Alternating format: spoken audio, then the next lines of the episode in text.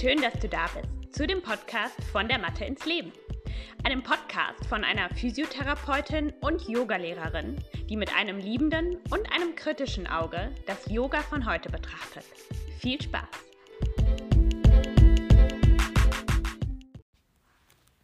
Hallo und herzlich willkommen zu einer neuen Folge von der Mathe ins Leben.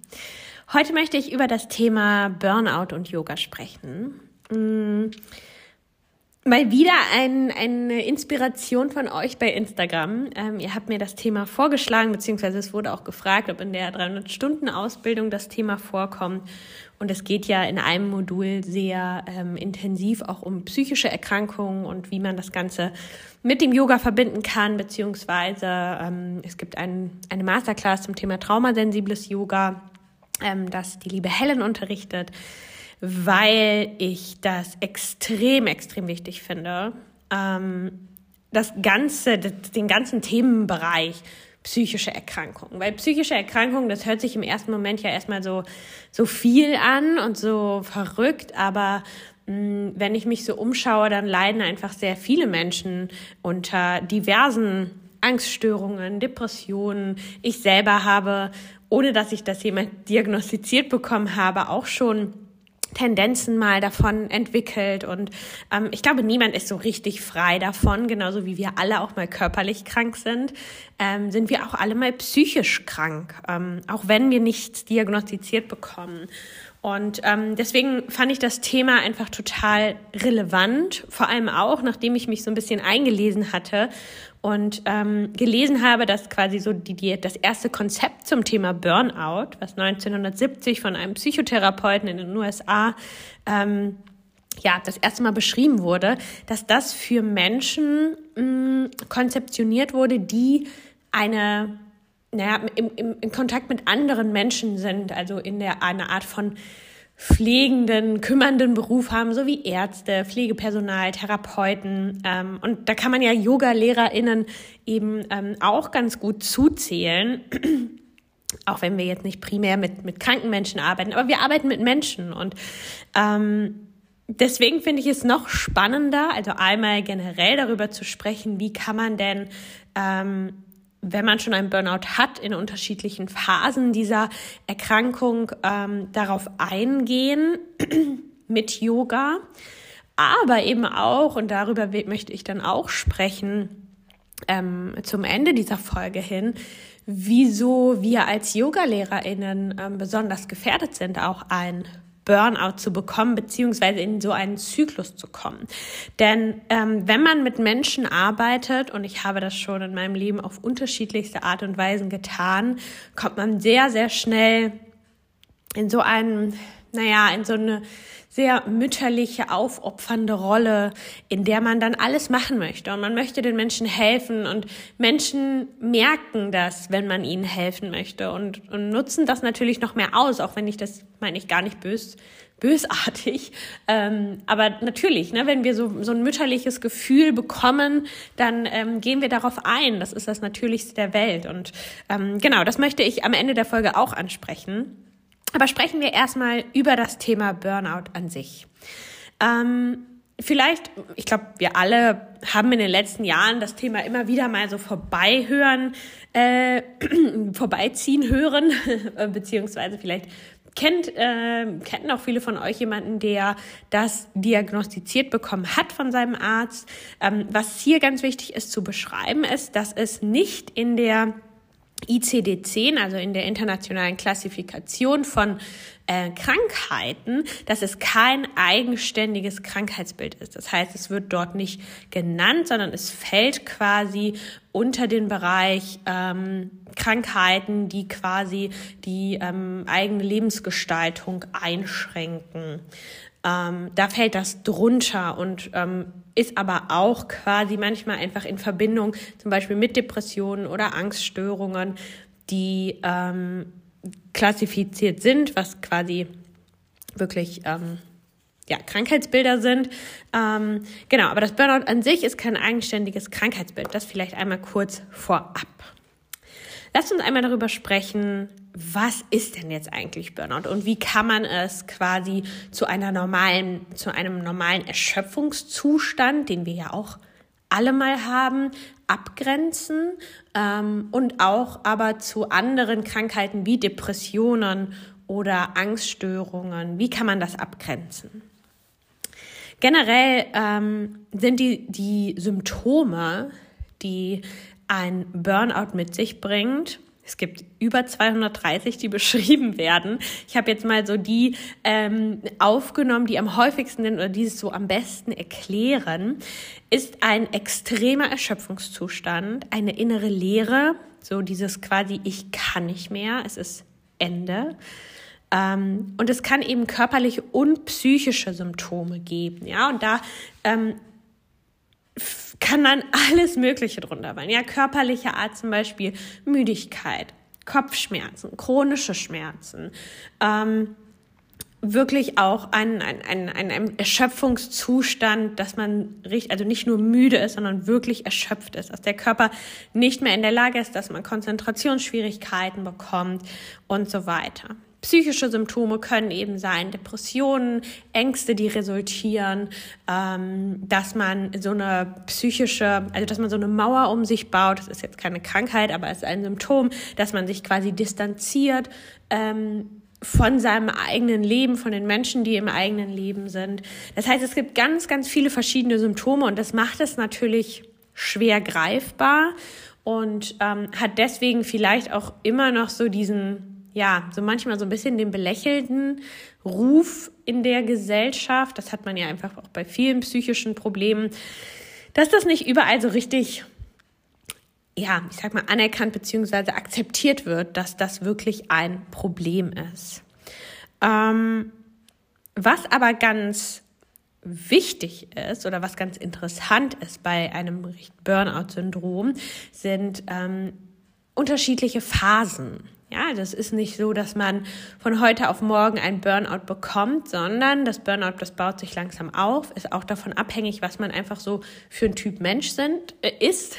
Es gibt Menschen, die sind so ein bisschen hm, mehr dafür empfänglich, Menschen, die sehr ehrgeizig sind, die sich gerne aufopfern, die gerne alles geben. Das sind so die typischen Burnout, hm, ich sag mal Risikopatienten. Ähm, und dann baut sich das eben auf. Und ich werde diese sieben Phasen, die von äh, Professor Burisch mal beschrieben wurden, jetzt gleich auch, ähm, da werde ich näher drauf eingehen.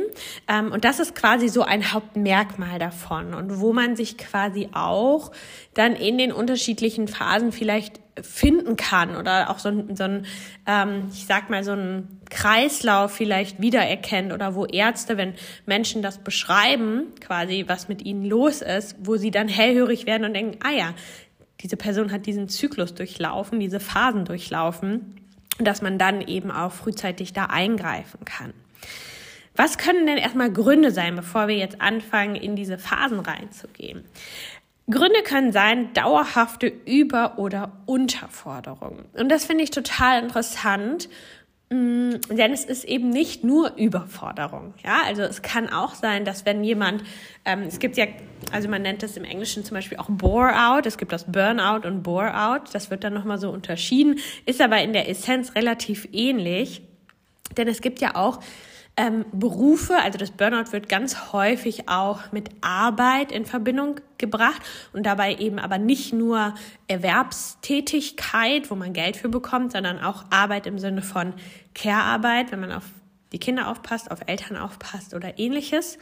Ähm, den Haushalt schmeißt, auch das ist Arbeit, die da auch mit reinfällt. Das heißt, auch eine Hausfrau kann einen Burnout bekommen oder ein Bore-out. Ähm, und Bore-out beschreibt dann quasi, dass wenn man so eine chronische Unterforderung hat, in der man aber trotzdem gefangen ist, weil man zum Beispiel 40 Stunden die Woche einen Job ausübt, der einen unterfordert, man aber trotzdem das machen muss, 40 Stunden in der Woche und ähm, dann auch diese Zyklen durchläuft, die werde ich hier gleich beschreiben. Ähm, also das schon mal sehr interessant zu Beginn. Dann ein ständiger Zeitdruck kann ein Auslöser sein bestimmt auch etwas, was wir ähm, irgendwann alle in unserem Leben schon mal mit erfahren haben. Es gibt Phasen, die sind stressiger und weniger stressig. Ähm, und Gründe, also das Burnout entwickelt sich vor allem, wenn sowas eben nicht nur temporär ist, sondern über einen längeren Zeitraum sehr intensiv ähm, ja, einfach da ist und es auch nicht wirklich einen Ausweg gibt. Ja, also wenn man jetzt mal eine Woche Stress hat auf der Arbeit, heißt das nicht zwangsläufig, dass dadurch ein Burnout entsteht. Ähm, Konflikte können können ein Grund sein, also Konflikte zum Beispiel auf der Arbeit oder in der Familie, Konflikte mit Kindern, Teenager, kann ich nicht viel drüber sagen, wie das ist, mit Teenagern dann Konflikte zu haben, aber stelle ich mir sehr intensiv vor. Ähm, die, also alles, was eigentlich so dauerhaft da ist und was eben nicht temporär ist. Dann extreme Einsatzbereitschaft. Und da kann man eben wirklich auch beschreiben, es gibt Menschen, die sind sehr ehrgeizig, die haben dieses innere Feuer. Ich musste auch direkt so an diese ähm, Pita-Typen denken, ja, also aus dem Ayurveda, diese Leute, die so ein, immer so einen Tatendrang haben. Ich zähle mich selber auch dazu, ja. Ich könnte immer, sowohl in meiner Arbeit als auch in meiner Freizeit, es fällt mir total schwer, mal nichts zu tun und früher war das noch sehr viel extremer und ich hatte immer so diesen Drang, was zu tun. Und ähm, man hat eben auch sehr viel Energie, die man geben kann, aber das kann eben genau in diesem Fall dann auch zu ähm, dieser chronischen Überforderung führen. Und dann gibt es eben auch Menschen, die haben das nicht. Die haben nicht so einen hohen Ehrgeiz und die sind auch schnell zufrieden und die wollen nicht immer höher, schneller weiter. Und das ist voll okay. Und die sind dann auch in einem Job zufrieden, der sie vielleicht unterfordert in Anführungsstrichen, ja, also sie könnten mehr leisten, aber sie sind damit völlig fein. Das heißt, es löst in ihnen keine keine negativen Gefühle aus. Sie sind damit einfach zufrieden. Sie sind nicht die Leute, die Konflikte eingehen ähm, und das ist quasi in diesem Fall ein Schutz vor einem Burnout. Ja, also diese Leute sind nicht prädestiniert, um einen Burnout zu bekommen. Genau, und das Ganze, ähm, was man eben dann mit dieser Einsatzbereitschaft auch in Zusammenhang bringen kann, ist eben auch die Vernachlässigung der eigenen Bedürfnisse, dass man wirklich ähm, für andere da ist, für andere lebt, für andere arbeitet und ähm, die Grundbedürfnisse wie Schlaf und Essen und Trinken und Bewegung und Ruhe ähm, für sich selbst einfach nicht mehr priorisiert, was ja im Endeffekt die oberste Priorität sein sollte, weil ich kann nur funktionieren, wenn ich mich selber für mich selber sorge. Ähm, aber das ist eben auch ein Grund dafür, warum so ein Burnout irgendwann entstehen kann. Und ein Anzeichen zum Beispiel ähm, kann sein, also ein Anzeichen dafür, dass man in so einem Zyklus des Burnouts ist, ist, dass man keine Ruhe eigentlich mehr oder keine Erholung mehr schaffen kann. Und dass man auch nach einem zweiwöchigen Urlaub zum Beispiel nicht runtergefahren ist, nicht erholt ist und keine Besserung des Zustandes kommt. Ja, also dass quasi wirklich man nicht mehr in der Lage ist, sich zu entspannen. Und das sind so die ersten Anzeichen, dass es in eine falsche Richtung geht. Andere Anzeichen sind eben auch Depressionen und Angststörungen, wie gesagt. Also es können sehr unterschiedliche Symptome kommen, ähm, die alle so ineinander greifen. Okay, gehen wir einmal die Phasen durch, weil das finde ich auch ganz interessant ähm, zu betrachten und auch etwas, wo man das vielleicht dran merken kann. Ja, also es gibt nicht den einen Zustand und dann hat man Burnout, sondern es ist wirklich so ein Aufeinanderfolgen von Ereignissen. Die erste Phase ist extrem viel Energie und Ehrgeiz.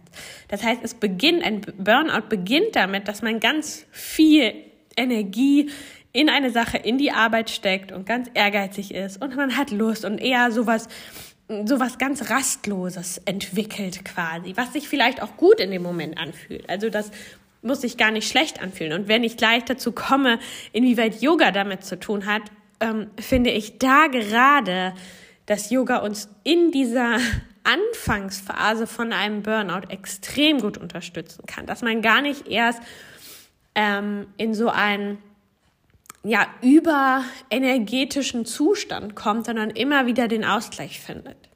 Naja, und irgendwann wird eben aus dieser extrem vielen Energie und dem Ehrgeiz, kommt man in Phase 2, die eher zu einem reduzierten Engagement und zu Rückzug führt. Wir gehen jetzt einfach mal, weil das in diesem Berufsfeld sehr häufig vorkommt, in die Pflege. Ein extrem intensiver Beruf, der auch oftmals von Menschen gemacht wird, die viel Energie haben, die Power haben, die Lust haben, den Menschen zu helfen. Ähm, und dann aber irgendwann schlägt das um in, dass sie sich eher zurückziehen und dass sie sich nicht mehr so sehr mit diesem Job identifizieren und auch kein ähm, ja, so hohes Engagement mehr haben, beziehungsweise sich krank melden häufig und eigentlich eher so genau ins Gegenteil schlagen. Und das ist etwas, das muss ich ganz ehrlich mal an der Stelle sagen, was ich selber bei mir auch schon erlebt habe. Ähm, sowohl ähm, in Bezug auf mein privates Leben, ich sag mal meine Freizeit auch, ähm, wo ich immer unterwegs bin und bei allen melden und immer raus, raus, raus, raus, raus. Und dann irgendwann bricht das aber so zusammen und ich ziehe mich total zurück. Habe ich schon öfter mal in meinem Leben erlebt. Ähm, aber auch im, im Arbeitskontext, ja, wenn ich einen neuen Job anfange, bin ich immer super motiviert und ich gebe alles und irgendwann merke ich, dass es zu viel ist und dass ich dem nicht mehr standhalten kann ähm, und ziehe mich dann eher wieder zurück oder bin dann eben auch mal krank und habe wirklich das Gefühl, ich kann heute nicht mehr arbeiten gehen. Habe ich auch schon erlebt. Ähm, dann die Phase 3, da kann es zu Depressionen, Aggressionen, Schuldzuweisungen kommen. Ja, dass man dann auch wirklich den Arbeitgeber zum Beispiel verantwortlich macht oder Familienmitglieder für diese über, das übereigene Überengagement, sage ich mal, verantwortlich macht. Und es kann eben in, in unterschiedliche Richtungen schlagen. Entweder man wird aggressiv und wirklich sauer und hat so eine Wut in sich, aber es kann eben auch eher in dieses Depressive ähm, gehen, dass, es, dass man eher mh, mm, sehr bedrückt ist. Dann kommt Phase 4, was natürlich alles auch immer schleichend ist. Ja, also man kann nicht sagen, eine Woche das, eine Woche das, eine Woche das, sondern das ist eher so, das ist immer wieder so ein Übergang und es verändert sich einfach der Zustand. Denn wir kommen dann eben in diese vierte Phase, wo die Leistungsfähigkeit dann auch wirklich herabgesetzt ist und dass das auch von außen gemerkt wird, dass man wirklich nicht mehr in der Lage ist, sein Leben so zu bewältigen, wie man das vielleicht mal konnte, dass man nicht mehr den Haushalt in, um, ordentlich machen kann, dass man nicht in der Lage ist, für die Kinder zu sorgen, dass man nicht in der Lage ist, jeden Tag acht Stunden arbeiten zu gehen, also dass man wirklich die Leistungsfähigkeit herabgesetzt ist. Und dann irgendwann geht es über in so ein wirkliches Desinteresse und Gleichgültigkeit. Das heißt eigentlich nochmal so eine, ähm, so ein bisschen mehr als das, was in Phase 2 war, wo man schon reduziert das Engagement und sich zurückzieht, dass es wirklich so in so ein, ein ich, ich habe quasi innerlich schon gekündigt. Ich bin schon raus. Ja, ich, ich kann das so nicht mehr machen. Ähm, und dass man wirklich auch so ein bisschen abstumpft nach außen. Und ähm, das sind natürlich alles Sachen, die dann auch generell, also so einen Rattenschwanz mit sich ziehen. Ja, dann wird wahrscheinlich auch die Situation zu Hause oder auf der Arbeit nicht unbedingt besser, wenn man selbst in so einem Modus ist. Man kriegt immer weniger gutes Feedback, man hat wahrscheinlich noch mehr Konflikte, man hat noch mehr Druck, wenn man irgendwie wahrnimmt, ich mache meinen Job nicht mehr gut. Das heißt, es ist natürlich auch so ein Teufelskreis, der entsteht. Und dann irgendwann in Phase 6 ähm, können psychosomatische, das heißt körperliche Beschwerden auch dazukommen. Psychosomatisch bedeutet, dass wir ähm, aufgrund von psychischer Belastung körperliche Symptome entwickeln. Und da hatte ich schon gesagt, es kann eben sein, dass wir Schmerzen entwickeln zum Beispiel, dass man anfälliger ist auch für Krankheiten, dass man ständig Infekte hat, das Immunsystem ist betroffen, mm, Müdigkeit, Antriebslosigkeit und so weiter. Und dann kommt quasi erst diese siebte Phase die dann die Verzweiflung und das Burnout darstellen, wo das ganze Kartenhaus, was ja schon gewackelt hat seit längerer Zeit, in sich zusammenbricht. Und diese sieben Phasen sind natürlich sehr schematisch dargestellt. Das heißt nicht, dass man jede Phase durchlaufen muss. Ähm, es kann sehr unterschiedlich lang sein, wie lange man sich in diesen unterschiedlichen Phasen befindet. Ähm, und am Ende ist es dann wirklich einfach nur noch Kapitulation. Also ich kapituliere, es ist vorbei, ich kann nicht mehr. Und das ist dann auch der Punkt, wo Leute teilweise wochenlang krankgeschrieben werden, wo nichts mehr geht einfach. Und also wenn ich mir das alles jetzt so, ich habe mh, relativ viel Recherche dafür betrieben, weil das nicht mein, mein, mein, mein Steckenpferd ist, sage ich mal, psychische Erkrankungen als Physiotherapeutin. Ähm, aber ich finde es total spannend und habe mich da sehr reingelesen. Und ich muss sagen, dass ich einzelne Elemente dessen auch bei mir selber kenne. Und ich kann mir gut vorstellen, dass du vielleicht auch schon so teilweise vielleicht Phasen davon mal durchlaufen hast, vielleicht auch einfach in einer sehr abgeschwächten Form. Ähm, aber das sind ja auch alles wieder Sachen, wie so vieles in der Medizin, die auch, ich sag mal, in, im Normalzustand auch mal passieren können. Ähm, das Problem ist halt nur, wenn man wirklich aus diesem Zyklus nicht mehr rauskommt. Und da kommt Yoga ins Spiel. Und da glaube ich, mh, mm, können wir an, an, den, an allen Stellen, an allen diesen unterschiedlichen Phasen wunderbar ansetzen und vor allem auch in dieser ersten Phase. Und da spreche ich wirklich aus meiner eigenen Erfahrung. Ähm, dieser Über-Ehrgeiz, diese extrem viele Energie, die ich habe und immer wieder so völlig ungefiltert raus haue, sage ich mal, und mir immer zu viel Projekte vornehme, zu viel auf einmal, so dass irgendwann alles in sich zusammenbricht. Das hatte ich früher ganz, ganz häufig. Und das Yoga hat mir geholfen, das so gut in den Griff zu bekommen. Ich weiß nicht, ich glaube, es sind schon echt fast vier, fünf Jahre. Also ich glaube, die letzte so extreme, extreme Phase war ähm, Ausbildung und Studium und Hochzeit ähm, und Umzug, alles auf einmal. Ähm, da weiß ich noch, da hatte ich wirklich dann auch so einen, so einen richtigen Nervenzusammenbruch. Und das war 2017. Also das ist jetzt echt schon einige Zeit her. Ähm, und das war auch das letzte Mal, wo mir das in diesem Ausmaß passiert ist. Und seitdem, dank meiner Yoga-Praxis, bin ich so viel reflektierter. Ich baue mir Ruhephasen ein, auch wenn ich sie vielleicht nicht so unbedingt brauche, aber immer wenn ich so eine leichte Erschöpfung fühle, dann weiß ich, okay, es es geht jetzt nicht darum, Gül, wieder in die 90 Minuten Vinyasa-Klasse zu gehen und einfach weiterzumachen und einfach deine Energie weiter rauszuhauen, bis du so eine völlige Erschöpfung da ist, sondern wirklich ganz, ganz sensibel auch damit umzugehen, ähm, wie ich mich fühle, auch schon in, im Kleinsten und eine kleine Erschöpfung, dann, ähm, und wenn ich mich dann entscheiden muss, mache ich jetzt ein Workout oder lege ich mich hin ähm, und ruhe mich aus, dann entscheide ich mich jetzt viel, viel öfter dafür, mich auszuruhen. Ähm, und da hat mir das Yoga wirklich beigeholfen, dass überhaupt sowas wie ähm, Atemübungen, Pranayama, Meditation ein Teil mh, mm, von meinem Leben geworden ist, hat mir dabei geholfen. Ja, das heißt, in dieser, ich sag mal, was die erste Phase eines Burnouts sein könnte, in diesem, wo ich einfach sehr viel gebe, sehr viel Energie reinstecke, ähm, dass ich schon in diesem Bereich einfach nicht mehr so über die Stränge schlage und weiß, okay, ähm, ich habe so und so viel Kapazitäten und ich kann jetzt nicht noch ein extra Projekt annehmen und das muss ich auch nicht. Ja, ich habe Zeit, ich kann das vielleicht nächstes Jahr machen. Also wirklich zu priorisieren und zu sagen, ähm, ich und meine Bedürfnisse, die stehen an erster Stelle und wenn ich die nicht adäquat bediene, dann werde ich diese Projekte alle nicht schaffen. Ja, also das ist wirklich was, wo die Yoga-Praxis mir extrem geholfen hat, auch immer wieder innezuhalten. Ja,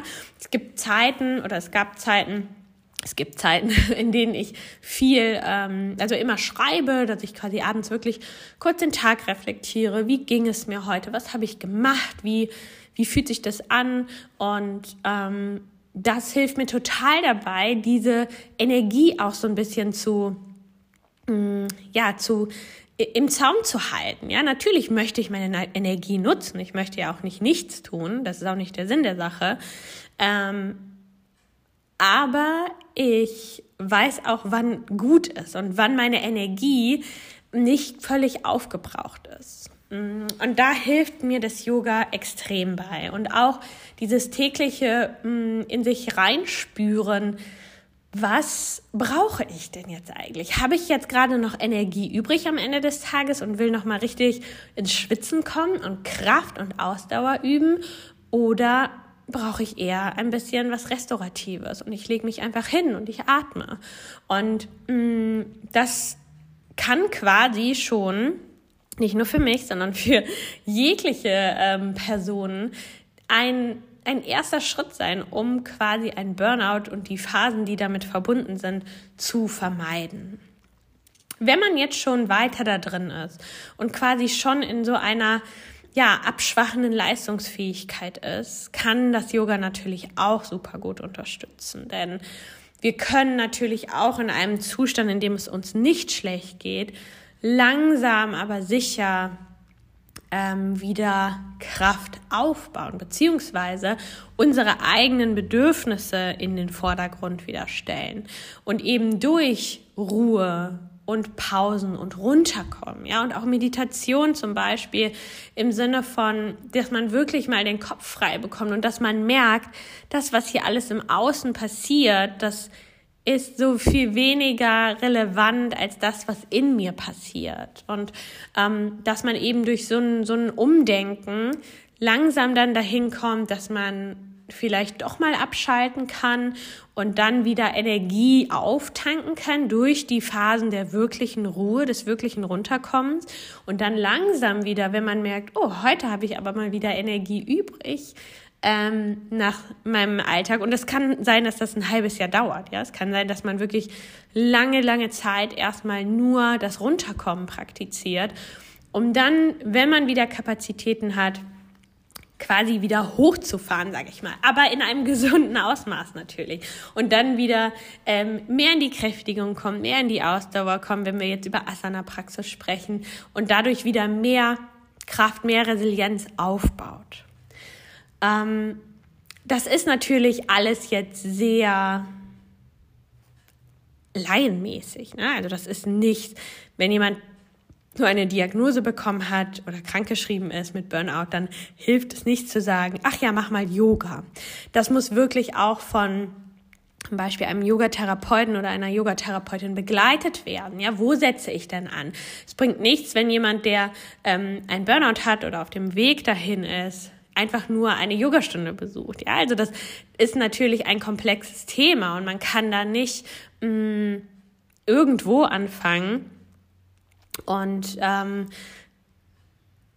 das kommt dann wieder so ein bisschen dahin, wo ich denke, man kann auch wunderbar mit Menschen, die sich in so einem Zyklus befinden, zum Beispiel mit Pflegepersonal. Ja, also ähm, ich habe einmal eine, eine eine Stunde vermittelt von einer ähm, Kollegin, die ich hatte. Ich hatte selber keine Zeit dazu, aber ich habe quasi eine Yogalehrerin, die Pflegekraft ist, vermittelt zu einer ähm, Pflegestation und die dann dort Yoga-Unterricht gegeben hat. Und solches Angebot, wenn man das so konkretisiert und sagt, okay, ich biete jetzt Yoga für Pflegepersonal an, die mh, theoretisch dafür prädestiniert sind, einen Burnout zu bekommen, einfach aufgrund der hohen Belastung und aufgrund ne, den, den, den Kontakt mit den Menschen und so weiter.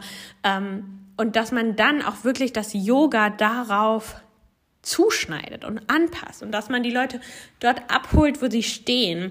Und das finde ich total interessant, dort anzusetzen. Und ich glaube, dass wenn wir es eben so individuell, das heißt nicht, dass das in einem 1 zu 1 Kontext sein muss, aber einfach individuell im Sinne von, das ist jetzt eine Gruppe für Menschen, die gefährdet sind, ein Burnout zu bekommen, ähm, oder vielleicht auch schon mal eins hatten, dass man mit denen quasi das Yoga praktiziert, was sie in diesem Moment unterstützt.